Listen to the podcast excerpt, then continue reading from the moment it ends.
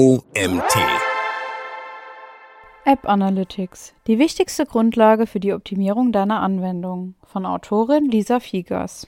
Ich bin Janina Lang und heiße dich herzlich willkommen zur heutigen Magazin-Podcast-Folge. Viel Spaß! Wenn du eine App veröffentlichst, verfolgst du ein Ziel. Wahrscheinlich fällt deine Anwendung in eine der folgenden Kategorien. Erstens Abo-Modell.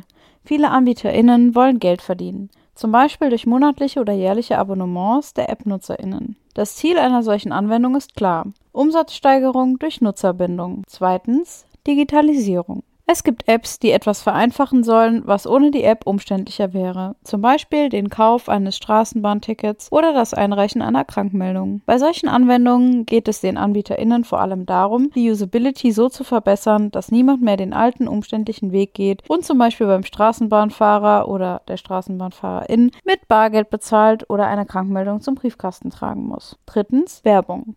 Andere AnbieterInnen wollen, dass die NutzerInnen möglichst viel Zeit mit der App verbringen, damit sie bei jedem Besuch möglichst viele Werbeplätze an Werbetreibende verkaufen können. Viertens Spielwiese. Auch der Spaß am Programmieren kann ein Motiv sein, eine App anzubieten. In diesem Fall ist vermutlich die Zunahme der monatlichen NutzerInnen eine große Motivation. In welcher Kategorie deine App fällt, ist erst einmal nicht so wichtig. Entscheidend ist, dass du die Anwendung kontinuierlich weiterentwickelst und deine Ziele anpasst. Dafür brauchst du zwei Dinge: Ziele und Entscheidungsgrundlagen. Über die Ziele haben wir schon gesprochen. Jetzt zu den Entscheidungsgrundlagen. Nur wenn du einen umfangreichen Einblick darüber hast, wie deine NutzerInnen deine App verwenden, finden, kannst du sie im Hinblick auf deine Ziele verbessern. Mit anderen Worten, du musst herausfinden, wo das tatsächliche Nutzungsverhalten vom erwarteten Nutzungsverhalten abweicht. Erst dann kannst du mit der Optimierung deiner Anwendung beginnen. In diesem Artikel wird es darum gehen, wie du an die Informationen gelangst, die zur Entscheidungsgrundlage für künftige Entwicklungsschritte in deiner App werden. Mit passender Analysesoftware kannst du diese Informationen sammeln. Damit du einen guten Einstieg ins Thema findest, gebe ich dir hier einen Überblick zu den Tools, Metriken und rechtlichen Aspekten der App-Analyse. Analysedimensionen. Was solltest du analysieren? Von all den Dingen, die innerhalb deiner App passieren, solltest du vor allem drei Dimensionen im Blick haben. Technische Daten, Nutzungsverhalten und KPIs. Technische Daten. Darunter fallen Metadaten wie die Gerätemodelle und Betriebssystem-Versionsnummern. Diese Informationen sind im Vergleich zu den Browsern mit den NutzerInnen Webseiten aufrufen bei Apps viel wichtiger, da sie teilweise die Funktion stark beeinflussen. Zusätzlich kann man noch weitere Informationen über das Gerät auslesen, auf dem die Anwendung verwendet wird. Viele App-Anbieter interessieren sich beispielsweise für die Länder- und Spracheinstellungen. Außerdem können auch technische Daten der App übermittelt und in die Analyse mit einbezogen werden. So ist beispielsweise die Versionsnummer der App für manche Anbieter eine wichtige Information. Auch Fehlermeldungen und Abstürze können zu den technischen Daten gezählt werden. Nutzungsverhalten. Hier misst man die Aktionen der NutzerInnen der App. Wichtige Kennwerte sind die aufgerufenen Screens und die jeweilige Aufenthaltsdauer. Für die Optimierung der App ist es in den meisten Fällen wichtig, dass man den Erfolg einzelner Features misst, um deren Beliebtheit zu verstehen. Aus dem Nutzungsverhalten können dann weitere Analysen abgeleitet werden, wie beispielsweise beliebte Pfade durch die App, sogenannte Funnels. Der Faktor Zeit spielt beim Nutzungsverhalten eine wichtige Rolle, wenn es darum geht, wie oft NutzerInnen die App starten und wie viele Tage, Wochen und Monate sie der Anwendung treu bleiben. KPIs jede App hat bestimmte Kernmetriken, nach denen der Anbieter den Erfolg bemisst. Ein paar Beispiele dafür habe ich dir in der Einleitung aufgelistet. Aus dem jeweiligen Zweck der Anwendung müssen einige Ziele abgeleitet werden, die dann in der Datenerhebung berücksichtigt werden müssen. So baust du dir Schritt für Schritt die passende Analyselösung für deine App zusammen. Entscheide vor der Auswahl des App Analytics Tools, welche Dimensionen du analysieren willst und achte darauf, dass genau diese Kennwerte durch das Tool abgebildet werden können. Entscheidungshilfe. Die wichtigsten App Analytics Tools. Ich habe dir fünf bekannte App Analyse Tools herausgesucht, die beispielhaft für verschiedene Schwerpunkte stehen. Anhand dieser Tools und Anbieter gebe ich dir Hinweise, worauf du bei der Auswahl der passenden Software für deine App und deine Bedürfnisse achten solltest. Alle vorgestellten Tools können für die gängigen Frameworks und Plattformen verwendet werden. Bei iOS-Apps ist beispielsweise Swift UI sehr beliebt und viele Android-Apps verwenden Kotlin. Aber auch Unity, Flutter und React Native sind häufig verwendete Frameworks für Apps. Allen vorgestellten Anbietern ist gemein, dass ein Stück Code in die App eingefügt werden muss. Die meisten EntwicklerInnen arbeiten mit einer Testumgebung. Hier kann die Funktion der Analytics-Lösung ausgiebig getestet werden. So kannst du vorab schon herausfinden, ob du die richtigen Datenpunkte erhältst oder noch einmal nachbessern musst. Die echten NutzerInnen der Anwendung zu analysieren, muss die App samt dem neuen Code neu über den App Store bzw. Play Store veröffentlicht werden. Bitte beachte, dass dieser Prozess manchmal einige Tage dauern kann, weil eine manuelle Freigabe durch MitarbeiterInnen von Apple iOS oder Google Android notwendig ist. Nutzertracking mit Google Analytics vor Firebase. Firebase ist ein Analysetool für Apps, das von Google aufgekauft wurde. Es ist sehr verbreitet und viele App-Anbieter verwenden es standardmäßig. Firebase ermöglicht nicht nur Tracking des Nutzungsverhaltens, es gibt auch Datenbanken, Authentifizierung, Push-Nachrichten, Dateispeicher, Fehlerberichte, Performance Monitoring, Remote Configuration, Cloud Messaging, AB-Testing und einiges mehr. Firebase ist sehr mächtig, kann viel und fordert viel Konfigurations- und Verwaltungsarbeit. Die meisten App-EntwicklerInnen nutzen nur bestimmte Teilbereiche. Google Firebase kannst du dauerhaft kostenfrei nutzen, wenn du unter bestimmten Schwellen bleibst, was UserInnen und Authentifizierungsvorschläge pro Monat anbelangt. Diese Schwellen sind jedoch sehr großzügig bemessen. Diese Großzügigkeit liegt darin begründet, dass Google dieses Analysetool betreibt, um Informationen über die NutzerInnen deiner Anwendung zu sammeln. Mit diesen Daten werden die Profile verfeinert, anhand derer personenbezogene Werbung ausgespielt wird. Es gibt diesen Spruch: Wenn etwas kostenfrei ist, bist du das Produkt. Im Fall von Firebase muss man das so formulieren. Da es kostenfrei ist, sind die NutzerInnen deiner App das Produkt. Du ahnst es schon. Firebase hat einen großen Nachteil und dieser liegt im Bereich Datenschutz. Das Unternehmen Google hat seinen Sitz in den USA und damit gemessen an den Kriterien der DSGVO in einem unsicheren Drittland. Um Firebase datenschutzkonform nutzen zu können, musst du einiges beachten. SCC. Durch den Wegfall des Privacy Shield, das den Rechtsrahmen für Datenübertragung in die USA gesetzt hat, ist es notwendig, andere Grundlagen für die Datenübertragung in die USA zu schaffen. Zu diesem Zweck musst du mit Google sogenannte Standard Constructual Classes abschließen. Diese reichen allein als Absicherung aber nicht aus. AVV. Du schließt mit Google Analytics Firebase einen Auftragsverarbeitungsvertrag ab, also einen Vertrag, in dem geregelt wird, dass Google in deinem Auftrag die Daten deiner NutzerInnen verarbeitet. Auch dieser Vertrag ist Bestandteil der AGB. Speicherort. Bei der Einrichtung von Firebase musst du als Standort für die Datenspeicherung ein Rechenzentrum in Europa auswählen, damit die Daten den DSGVO-Raum nicht verlassen. Achte beim Registrierungsprozess darauf. Auch diese Maßnahme allein reicht nicht aus, um datenschutzkonform die personenbezogenen Daten von EU-BürgerInnen NutzerInnen zu verarbeiten. Einwilligung. Die App-NutzerInnen müssen vor der Datenerhebung ihre Einwilligung geben. Dabei sollte die Möglichkeit bestehen, Tracking allgemein und Tracking zu Werbezwecken einzeln abzulehnen und zuzulassen. Übrigens, eine Analyse von Flurry aus dem Jahr 2021 hat ergeben, dass 96% der NutzerInnen die Analyse ihrer Aktivitäten ablehnen. Einstellungen. Bei der Einrichtung von Firebase musst du darauf achten, dass eine sogenannte IP-Anonymisierung durchgeführt wird. Dabei schneidet Google beim Tracking einen Teil der IP-Adresse ab, wodurch eine Identifikation der einzelnen NutzerInnen erschwert wird. Ich möchte jedoch anmerken, dass insbesondere diese Maßnahme Augenwischerei ist, denn die IP-Adresse ist schon lange nicht mehr die einzige Möglichkeit, zu identifizieren. Datenlöschung. NutzerInnen deiner App haben durch die DSGVO das Recht, die Löschung ihrer personenbezogenen Daten zu beantragen. Anträge auf Datenlöschung können auch in Bezug auf die bei Google Firebase gespeicherten Daten gestellt werden. Hier musst du die Lösung innerhalb gewisser Fristen durchführen. Bitte beachte, dass diese Liste keine Rechtsberatung darstellt. Alternativen zu Firebase sind Countly, Flurry, Data AI und der deutsche Anbieter Telemetric Deck. Nutzertracking mit Telemetry Deck. Telemetry Deck ist ein App Analytics Dienst aus Deutschland. Hier steht das Tracking der NutzerInnen im Vordergrund.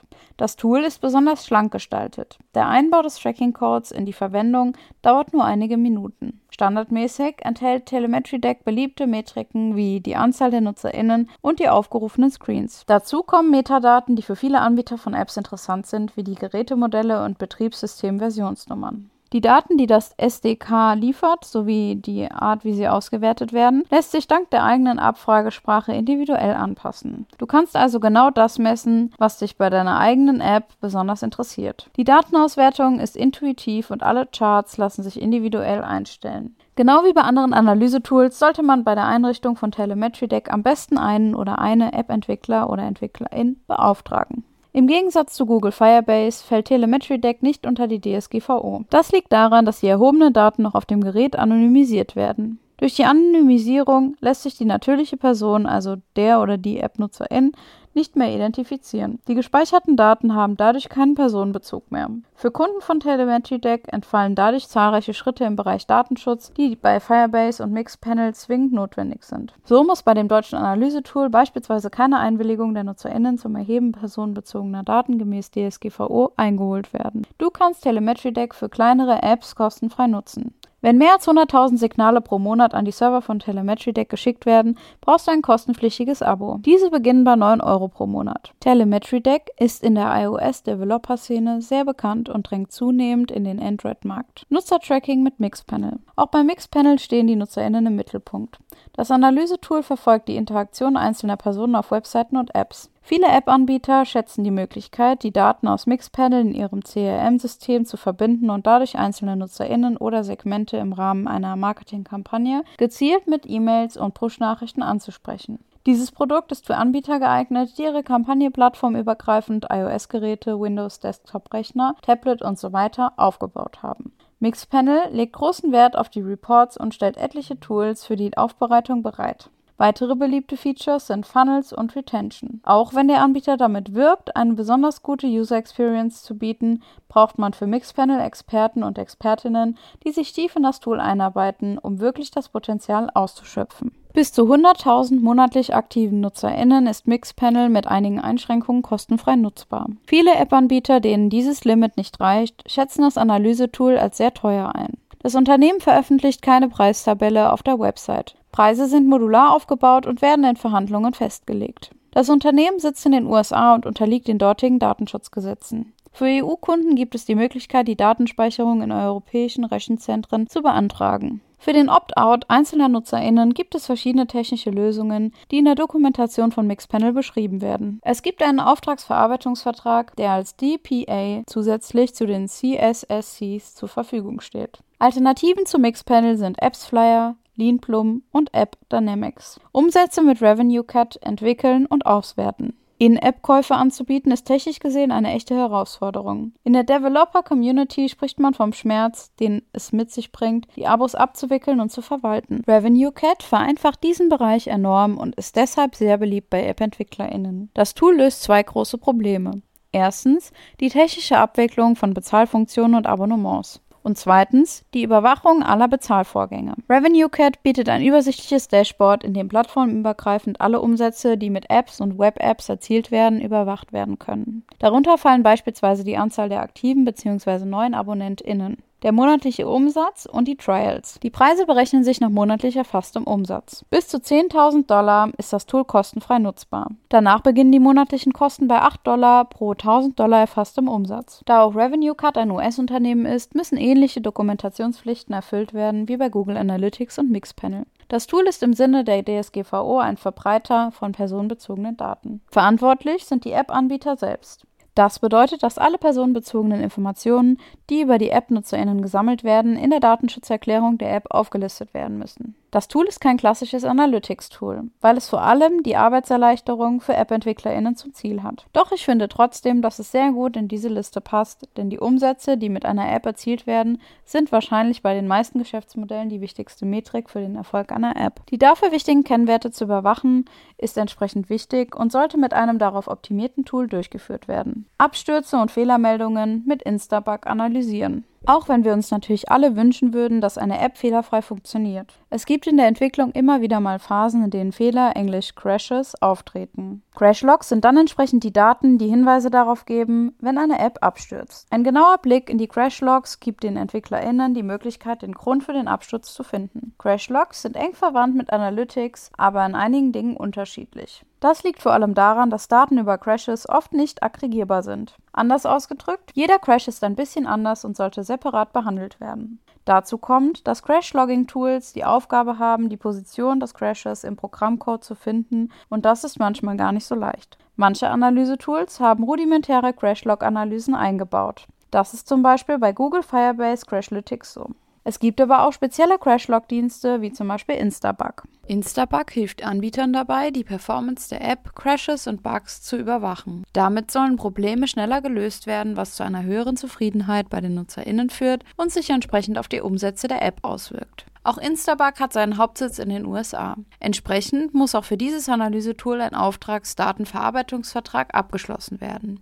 Auf der Webseite von Instabug findet man das entsprechende Dokument. Was die personenbezogenen Daten anbelangt, so speichert Instabug zwar, abgesehen von den Interaktionen in der App, keine personenbezogenen Daten, identifiziert aber jede oder jeden Nutzer oder Nutzerin entweder über die E-Mail-Adresse oder über eine User-ID. Instabug kann kostenfrei genutzt werden, wenn man maximal 15.000 Sessions pro Monat mit dem Tool analysiert. Je mehr MitarbeiterInnen auf die Analyse zugreifen sollen und je mehr Sessions pro Monat analysiert werden, desto höher der Preis. Die Abos beginnen bei 100 Dollar pro Monat. Wichtige Metriken für App Analytics. Du weißt am besten, welche Metriken für dich sinnvoll sind. Verstehe deshalb die folgenden Beispiele als Inspiration. Gerätedaten, Betriebssystem. Apps sind wesentlich stärker vom Gerät abhängig als Webseiten vom Browser.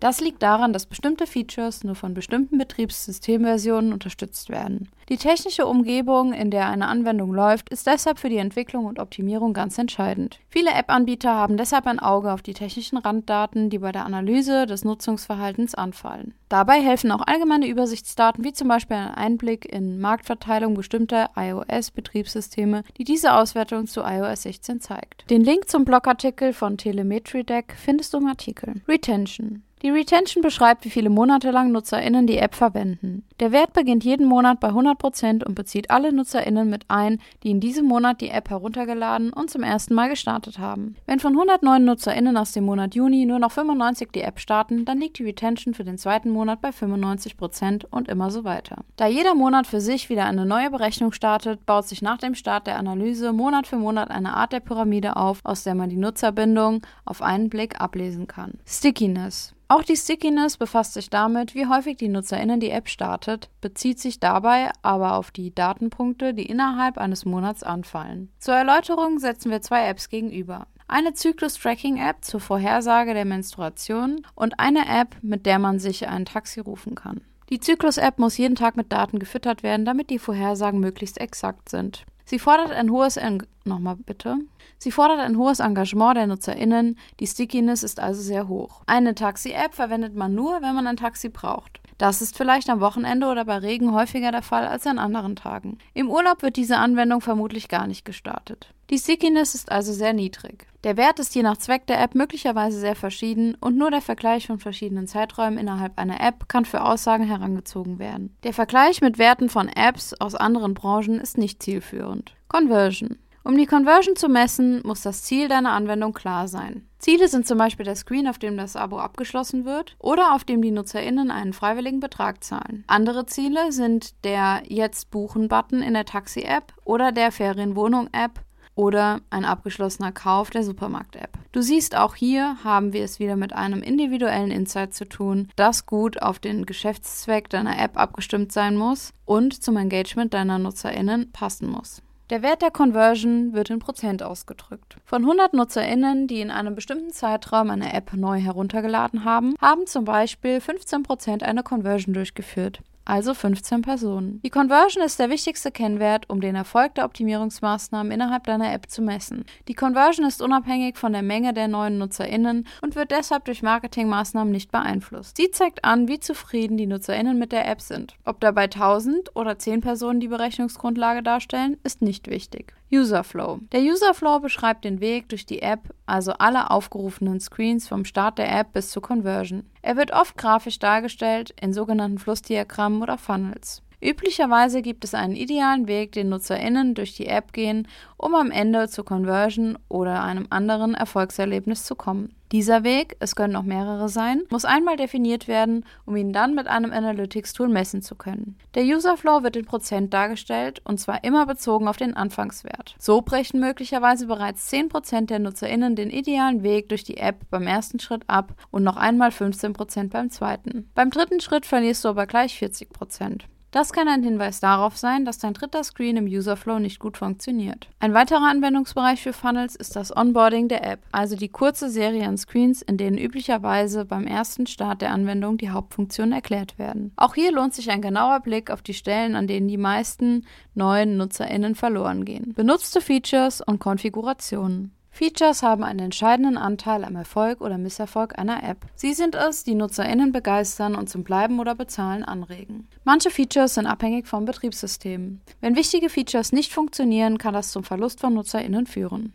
Wenn deine App den BenutzerInnen erlaubt, sie zu konfigurieren, zum Beispiel mit verschiedenen Farbschemata, lohnt sich ein Blick darauf, welche Konfigurationen am meisten genutzt werden. Dein Analysetool sollte es ermöglichen, die Features aufzulisten, die besonders häufig genutzt werden. Auf ihnen sollte der Fokus bei der Entwicklung und Optimierung liegen, denn sie sind es, die die NutzerInnen in der App halten. Auch im Hinblick auf die Auswertung von Crashes und Bugs sollten die Features deshalb genau überwacht werden. App Analytics Anwendungsfälle. Ich habe dir beispielhaft ein paar Fälle beschrieben, die ich von App-AnbieterInnen gehört habe. Beispiel 1. Performance und Gerätedaten. Alex hat früh erkannt, dass Internetforen auch auf dem Smartphone lesbar sein sollten und eine passende App für eines der größten Internetforen entwickelt. Jeden Monat nutzen etwa 2 Millionen NutzerInnen diese App. Alex' Geschäftsmodell beruht auf der Einblendung von Werbeanzeigen. Deshalb ist es für ihn wichtig, dass die NutzerInnen die App gern und lange benutzen. Den größten Einfluss darauf hat die Performance der Anwendung. Deshalb legt er darauf den Fokus. Da er ein kostenpflichtiges Analysetool nutzt, möchte er nur die Informationen sammeln, die er wirklich braucht. Er entscheidet sich also dafür, nur einmal beim Start der App Metadaten zu erheben. Gerätemodell, Betriebssystemnummer und die Dauer bis zum vollständigen Laden der App sind für Alex von großem Interesse. Anhand dieser Einblicke kann er die Performance seiner App optimieren und dabei kosteneffizient arbeiten. Beispiel 2. Planungsfehler aufdecken. Kim hat eine App entwickelt, mit der man Wanderungen planen und durchführen kann. Wichtiger Bestandteil ist die Navigation. Obwohl Kim fast 50.000 Downloads hat, macht sie kaum Umsatz mit der App. Dabei hat sie extra einen Screen entworfen, der zu einer freiwilligen Spende aufruft. Um herauszufinden, wo das Problem liegt, installiert Kim eine Analysesoftware in ihrer App. Sie will das Engagement der NutzerInnen besser verstehen. In den erhobenen Daten sieht sie, wie auf welcher Screen in der App angezeigt wird. Kim ist überrascht, dass fast niemand ihren Spendenscreen sieht. Die Platzierung im Userflow war einfach falsch. Kim ändert die Regel für den Spendenscreen und zeigt ihn nun immer dann an, wenn eine Wanderung abgeschlossen wurde. Sie hofft, dass die Euphorie und die Freude über die abgeschlossene Tour die Spendenbereitschaft erhöhen. Und tatsächlich. Bereits kurz nach der Anwendung sieht sie den Erfolg. Endlich erhält sie eine angemessene Vergütung für ihre App und macht sich motiviert daran, weitere Features zu programmieren. Kim behält nun vor allem die Conversions ihres Spendenscreens im Auge und lernt im Laufe der Zeit die saisonalen Schwankungen kennen. Beispiel 3. AB-Test. Mel glaubt, dass sie den Umsatz ihrer App steigern kann. Von den NutzerInnen hört sie nur Gutes über ihre Rezeptsammlung und weiß, dass viele Familien bei der Planung des Speiseplans ihre App regelmäßig und intensiv benutzen. Mels Angebot ist also unentbehrlich. Leider bleiben fast alle NutzerInnen in der kostenfreien Version. Mel möchte also den Anteil an Premium-NutzerInnen steigern. Dazu hat sie sich verschiedene Argumente überlegt. Lockt sie mit neuen Features oder setzt sie auf ein befristetes Sonderangebot? Mail brütet lange über den Entwürfen für die neuen Payment Screens mit der Aufforderung zum Upgrade. Als sie sich für zwei Favoriten entschieden hat, spielt sie die beiden in einem AB-Test gegeneinander aus und überwacht das Engagement mit einem Analysetool. Das Ergebnis? Die eine Hälfte der NutzerInnen bekommen den einen Screen zu sehen, die andere Hälfte den anderen. Sie kann nun die Conversion Rates der beiden neuen Screens mit den Conversion Rates des alten Screens vergleichen. Die Unterschiede sind bereits am ersten Tag des Tests deutlich. Einer der beiden neuen Screens bringt 17% mehr Conversions als der alte. Mel lässt den Test sicherheitshalber noch eine Woche lang laufen. Danach rollt sie für alle NutzerInnen den besten Screen aus und freut sich über die Umsatzsteigerung. DSGVO und rechtliche Fallstricke. Nochmal bitte. DSGVO und rechtliche Fallstricke bei App Analytics. Der Begriff personenbezogene Daten ist in der IT-Branche allen in die Knochen gefahren, die Dienste, Webseiten und Apps anbieten. Verarbeiten wir personenbezogene Daten? Haben wir dazu die Einwilligung der Betroffenen? Darf ich noch US-Dienste nutzen? Seit 2018 sorgt die DSGVO für jede Menge graue Haare. Ich persönlich bin schon lange im Bereich Datenschutz tätig und sehe die Vorteile, welche die Datenschutzgrundverordnung für die VerbraucherInnen gebracht hat. Doch ich sehe auch, wie viele Probleme dadurch im Alltag für Anbieter und Marketeers anstehen. Deshalb möchte ich auch dieses Thema im Kontext von App Analytics anschneiden, denn es gehört in unserer Branche nun mal dazu, sich über die rechtlichen Konsequenzen Gedanken zu machen. Datenübermittlung in die USA. In den USA gibt es kaum Datenschutzgesetze und wenig rechtliche Infrastruktur Infrastruktur, was dazu führt, dass Betroffene kaum in der Lage sind, Datenschutzverstöße zu melden und ihre Rechte durchzusetzen. Das hat im Jahre 2022 dazu geführt, dass das Datentransferabkommen zwischen den USA und der EU, das Privacy Shield, für ungültig erklärt wurde. Es gibt seitdem keine allgemeingültige Rechtsgrundlage dafür, personenbezogene Daten von EU-BürgerInnen in die USA zu übertragen. Das ist ein großes Problem, da viele Anbieter von Diensten ihren Sitz in den USA haben. Inzwischen hat sich viel getan. Ein neues Datentransferabkommen ist in Arbeit und die meisten Anbieter haben spezielle Rechenzentren innerhalb der EU aufgemacht, damit die Daten den europäischen Rechtsraum nicht mehr verlassen.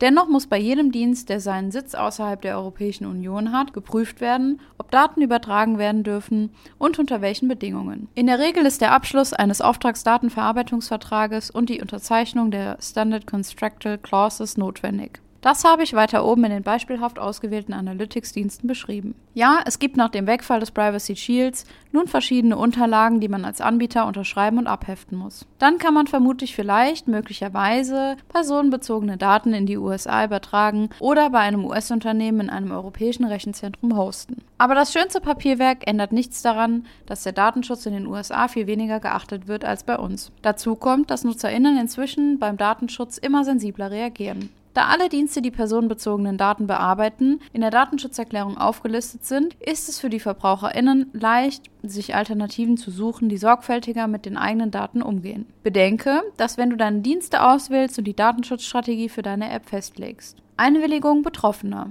Es ist wichtig, dass man jederzeit nachweisen kann, dass der oder die App-Nutzerin eingewilligt hat, dass Daten verarbeitet werden dürfen. In Bezug auf die DSGVO musst du dir eine Einwilligung für die Verarbeitung personenbezogener Daten geben lassen. In Bezug auf das TTDSG gilt nur in Deutschland, musst du dir zusätzlich auch eine Einwilligung für die Verarbeitung technischer Randdaten geben lassen. Prüfe deshalb genau, welche Kategorien von Daten du zum Zwecke deiner App und zum Zwecke der Analyse des Nutzerverhaltens verarbeitest. In der Regel informieren dich die Anbieter darüber, wie du die App Analytics-Software datenschutzkonform einbauen kannst. Braucht man Data Scientist, um App-NutzerInnen zu analysieren? Meiner Überlegung nach gibt es für jeden Wissensstand die passende Analytics-Lösung. Manche richten sich mit ihrer User Experience mehr an Data Scientist, andere mehr an technisch affine App-EntwicklerInnen und dann gibt es noch die Tools für Marketing-Experten und ExpertInnen. Entsprechend kann ich die Frage mit einem ganz klaren Jein beantworten. Es kommt darauf an, welches Analytics-Tool du auswählst. Eine Sache steht aber fest. Es gibt derzeit zu wenig Data Scientists auf dem Markt. Ich las neulich auf LinkedIn, dass 50.000 freie Stellen in der Datenbranche allein in Deutschland auf qualifizierte Analysten warten. Wenn du das Glück hast, so jemanden in deinem Unternehmen zu haben, herzlichen Glückwunsch. Vor allem für kleinere und junge Unternehmen und App-Developer, die hauptsächlich allein arbeiten, gibt es Analytics-Tools, für die man keinen Data Scientist braucht. Guck dir deshalb nicht nur die bunten Screenshots auf den Webseiten der Anbieter an, sondern schnuppere auch mal in die Community rein und sieh dich um. Braucht man ProgrammiererInnen, um eine App zu analysieren? Damit die Aktionen deiner NutzerInnen getrackt werden können, muss in die App ein Codeschnipsel eingebaut werden, welcher die Daten sammelt und an den Analysedienst übermittelt. Dieser Code steckt in sogenannten SDKs, also Software Developer Kits. Du musst also das SDK in deine App einbauen. Und das macht am besten die Person, die auch die App programmiert hat. Wahrscheinlich musst du bei deinem SDK immer mal wieder Anpassungen vornehmen. Die Fragestellungen, die du mit Hilfe der Analysedaten beantworten willst, ändern sich von Zeit zu Zeit, wie du bei meinen Anwendungsbeispielen sehen kannst. Wenn du das SDK ab und zu anpasst, kannst du bei den kostenpflichtigen Analytics-Tools auch bares Geld sparen, indem du dich auf die wichtigen Daten konzentrierst. Also nochmal ganz knackig zusammengefasst. Es wäre gut, wenn du jemanden an der Hand hast, der oder die gelegentlich das SDK anpassen kann. Du brauchst aber ohnehin jemanden, der die App betreut, Updates einspielt und deine gefundenen Optimierungsmöglichkeiten einbaut. Was kostet App Analytics? Für deinen Businessplan wäre es bestimmt super, wenn ich dir einfach eine Zahl nenne. Leider ist das nicht so einfach. Ich kann dir aber sagen, wie du dich den Kosten möglichst genau näherst, indem ich dir aufliste, was du alles bedenken musst und wie viel Zeit du einplanen solltest. Deine eigene Zeit für die Auswahl des passenden Analytics-Tools, je nachdem wie schnell du recherchierst, würde ich hier zwischen 4 und 8 Stunden veranschlagen. Halte Rücksprache mit deinem Datenschutzbeauftragten und bitte eine Fachanwältin oder einen Fachanwalt zu Hilfe, wenn du dir nicht sicher bist, ob du in puncto Datenschutz alles richtig gemacht hast. Bedenke vor allem die Einwilligung deiner NutzerInnen und die Anpassung der der Datenschutzerklärung. Nimm die Nutzungsanalyse in das Verfahrensverzeichnis mit auf. Für die Beratung musst du einen branchenüblichen Stundenlohn kalkulieren. Je nachdem, welches Analysetool du auswählst, brauchst du mehr oder weniger Zeit, um das SDK in deine App einzufügen. Die Unterschiede sind enorm. Hinweise findest du auf den Webseiten der Anbieter und in den Bewertungen anderer Kunden und Kundinnen. Plane dir monatlich oder quartalsweise Zeit für die Auswertung deiner Daten ein. Eventuell ergibt sich aus Analysen Optimierungsbedarf bei der App. Es kann sein, dass auch das Analytics SDK angepasst werden muss. Prüfe die monatlichen oder jährlichen Kosten für das Analytics-Tool. In der Regel sind diese Kosten abhängig vom Volumen. Hier ist es hilfreich, wenn du bereits eine Schätzung zur Entwicklung der Anzahl deiner NutzerInnen und deren Engagement hast. Bitte frage dich auch, was es sich kostet, das Verhalten deiner NutzerInnen innerhalb der Anwendung nicht zu analysieren und im Blindflug Features zu entwickeln. Höchstwahrscheinlich verschwendest du Zeit und Umsatz dabei, denn User Experience kann man messen, aber man kann sie nicht erraten. Bedenke auch, wie die Wahl deines Analysetools künftige Umsätze beeinflussen wird. Vor allem diejenigen Nutzer, denen ihre Privatsphäre sehr wichtig ist, werden die Anwilligung für das Tracking verweigern und genau prüfen, ob Daten an Dritte weitergegeben werden oder nicht. Je sensibler das Thema deiner App ist, desto wichtiger wird dieser Punkt. So möchte ich persönlich beispielsweise nicht, dass die Daten aus meiner Zyklus-App bei einem Unternehmen landen, das daraus berechnet, wann der passende Moment ist, um mir Werbung für Menopausentee einzublenden. App Analytics versus Web Analytics. Technisch gesehen ist es möglich, Analytics-Software, die für Webseiten gedacht ist, auch für Apps zu verwenden und umgekehrt. Im ersten Moment mag es praktisch klingen. Alle Daten laufen in einem Dashboard zusammen. Tatsächlich ist es das aber überhaupt nicht. Web Analytics und App Analytics sind zwei sehr verschiedene Disziplinen. Ich erkläre dir das am Beispiel von Quellen. Bei Web Analytics ist es sehr wichtig zu sehen, wie die NutzerInnen auf die Webseite gelangen, also beispielsweise über die Suche, SEO, über einen Verweislink, Quelle oder durch eine Anzeige, PPC. Entsprechend liegt viel Aufmerksamkeit bei der Analyse und den Dashboards darauf. Bei Apps spielt das kaum eine Rolle. Hier ist es wichtiger, ob sie durch eine Notification gestartet wurde oder aufgrund eines Nutzungsbedürfnisses. Auf die Funktionalität von Anwendungen haben die Geräte und Betriebssysteme einen viel größeren Einfluss, als das bei Webseiten und Browsern der Fall ist. Auch das berücksichtigt eine Analysesoftware, die sich auf Apps spezialisiert hat. Ich würde dir dringend davon abraten, ein Webanalyse-Tool für deine App zu verwenden. Um es kurz zu machen, ja, du kannst mit einem Traktor auf der Autobahn fahren. Spaß macht es aber nicht. Fazit? Beim Thema App Analytics ist es wie mit allen anderen Themen im Online-Marketing auch. Denke in Kampagnen und Sprints. Überlege dir im Vorfeld, was du erreichen möchtest und suche dir dann die passenden Werkzeuge, die dich dabei unterstützen. Bedenke deine eigenen Fähigkeiten und die verfügbaren Ressourcen bei der Auswahl. Bitte lass den Datenschutz dabei nicht außer Acht. Apps spielen eine zunehmend wichtige Rolle in unserem Leben und App-Anbieter sollten alle nötigen Informationen für die Verbesserung ihrer Apps zur Verfügung haben. Davon profitieren alle, denn wir verwenden diese Anwendungen teilweise intensiv als Unterstützung oder Zerstreuung im Alltag. Entsprechend viele Informationen über uns enthalten diese Anwendungen. Bisher wird das in der öffentlichen Diskussion um Datenschutzthemen nicht so wahrgenommen, da in Gerichtsurteilen fast ausschließlich Webseiten eine Rolle spielen. Doch ich bin davon überzeugt, dass sich das bald ändern wird und die hohen Ablehnungsquoten von 96% für Tracking in Apps sprechen eine deutliche Sprache. Es wird Zeit für Analysetools, die die Privatsphäre der NutzerInnen respektieren. Der Artikel wurde geschrieben von Lisa Fiegers. Lisa ist Datenschutzexpertin und hat etliche Jahre im Bereich Cybersecurity gearbeitet. In der Szene kennt man sie durch ihre Vorträge auf der Privacy Week und dem Chaos Computer Congress. Im Jahr 2021 hat sie ihren Schwerpunkt von der Verschlüsselung zur Anonymisierung verlagert und gemeinsam mit dem iOS-Entwickler Daniel Jilk das Analyseunternehmen Telemetry Deck gegründet.